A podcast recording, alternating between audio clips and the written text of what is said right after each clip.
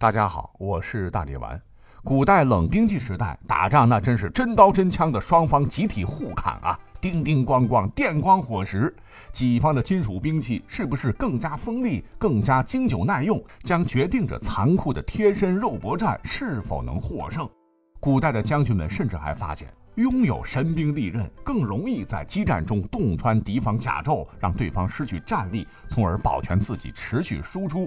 可以这么讲吧，古代衡量一个国家是不是强盛，很关键的指标之一，便是兵器杀伤力够不够强大，武器的质量是不是更加优良。尤其是在先秦时代，冶金业虽然大发展，但受限于铸造工具和工艺，兵器的质量往往参差不齐。如何打造当时最优质的兵器，一直是铸造兵器的工匠们孜孜不倦、倾注一生追求的最高理想。于是乎呢，就留下了不少我们今人听起来非常不可思议的故事，充满着种种传奇。比如史上最为著名的干将剑与莫耶剑，相传乃是用活人祭剑方式是铸造而成。传说春秋时，干将莫耶本是吴楚一对名闻天下的铸剑大师夫妻档，能够穷尽一生铸造出一对绝世名剑，是他们的终极信仰。为铸得无双宝剑，夫妻二人采五山之铁精，六合之金英，是祭祀天地，挑良辰吉时开炉锻造。但多次尝试都以失败而告终，那些采集来的金铁并不能融化。莫耶看丈夫干将整日愁眉不展，就忽然想起上古以活人祭祀剑炉可得名剑的传说。他先是剪下自己的头发、指甲扔进火炉里，又叫三百童男童女是天探古风。看到炉体被烧得通红，呼呼呼的，就爬上了炉台，趁丈夫不备，纵身跃入滚烫的剑炉中，化为了一缕青烟。没想到两把绝世利剑竟然真的横空出世。干将非常悲痛，为了纪念妻子，就将两把利剑的名字取作干将与莫耶。后来不知怎么地，伍子胥帮其登得大位的吴王阖闾得到了莫耶，那高兴坏了，拔出剑来，随手试之于石，唰一下，无比坚固的顽石被削为两半。吴王阖闾大喜过望，有此宝剑，霸业可定也。但是他呢，视剑如命，还觉得不满足，又招募天下名将来为他铸造金钩。吴国一时多有做钩者来献，但都质量低劣，难入法眼。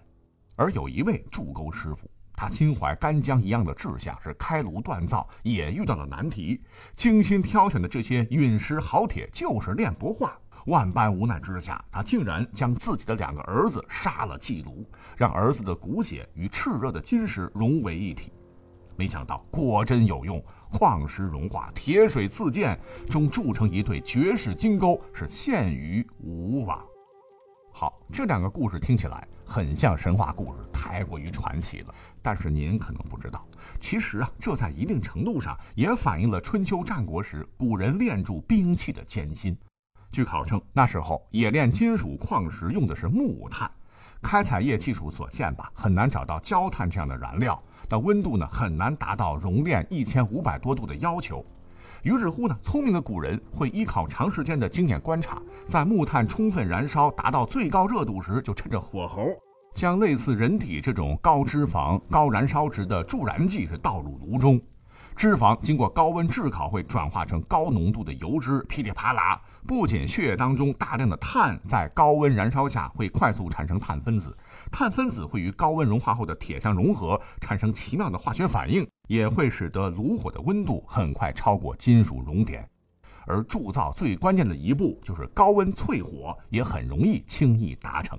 淬火不仅可以剔除金属中含有的杂质，因为经过反复的高温淬火的兵器啊，也会因此变得十分的坚固耐用。而古人们正是认为人之精气神俱存于血中，以之铸剑，才可以使剑生灵气，是不经意间无心插柳柳成荫，竟然符合了科学规律，铸造出了无比优质的利剑。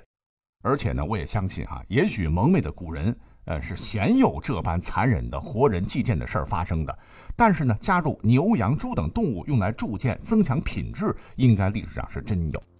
值得一提的是，哈，铸剑当中最后的一步，还不是以活人祭剑，而是镀铬。铬是一种有色金属嘛，想要让兵器削铁如泥，镀铬是必不可少。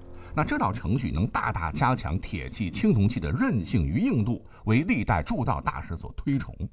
可是呢，镀铬技术很长时间以来都认为是德国人在一九三七年发明的，申请专利的。直到在上世纪，咱们陕西发掘出了秦始皇兵马俑，在二号坑中出土了一柄保存完好的青铜剑。